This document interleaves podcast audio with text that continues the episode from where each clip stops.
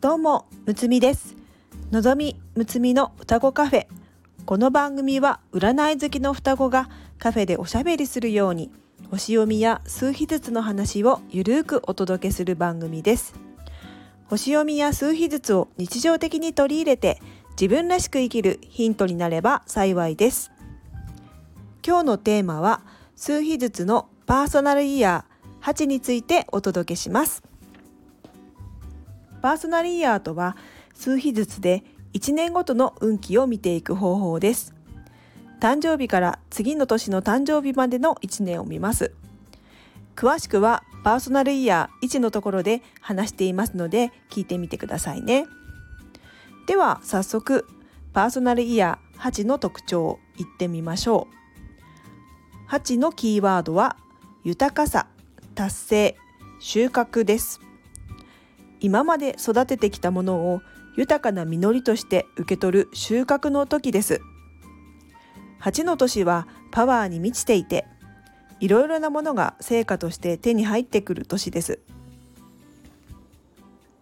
1からずっと積み重ねてきたものの本当の結果が出る時です。今までコツコツと積み重ねて育ててきた人はその分だけ成功を手にすることでしょう。8の年は貪欲に結果を取りに行くと良いです。その他野心的になる粘り強くなる大きなプロジェクトに関わる周りの人の面倒を見る会社や組織グループの中で力を発揮する自己価値を低くしない人や物やお金を動かすこんなことを意識して見ると良いでしょう私が前にパーソナルイヤー8の時は国家試験に合格したり仕事で成果を出したり結婚したりととても充実した1年となりました8の年は現実的に自分の夢や目標が具現化しやすい年ですので8になった方は貪欲に前た種を刈り取っていってくださいね。では最後にパーソナルイヤーの計算方法をお伝えしますね。今年2023年誕生日を迎えた方の計算方法です。2023年の2たす2たす3たす生まれた月足す生まれた日をすべて足して1桁になるまで足していきます。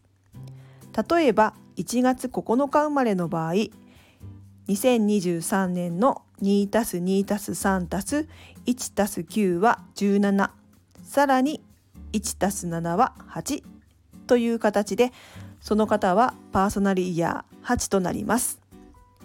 次に今年2023年はまだお誕生日を迎えていない方の計算方法です。2022年足す生まれた月足す生まれた日をすべて足して1桁になるまで足していきます。例えば12月8日生まれの場合2022年の 2+2+2+1+2+8 は17さらに 1+7 は8とその方はパーソナルイヤー8となります。誕生日が来たら8の次は9となります。パーソナルイヤーは1から9まで繰り返されます。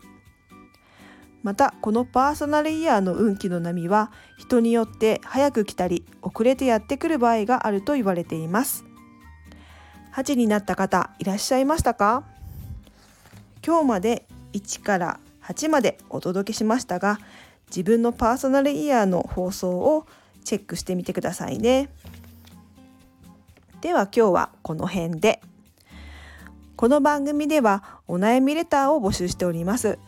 数日ずつと星読みの観点から一言アドバイスさせていただきます。ぜひ何かヒントになればと思いますので、レターを送ってくださいね。お待ちしております。すでにレターをいただいている方はもう少々お待ちくださいね。では次回の双子カフェにも遊びに来てくださいね。むつみでした。バイバイ。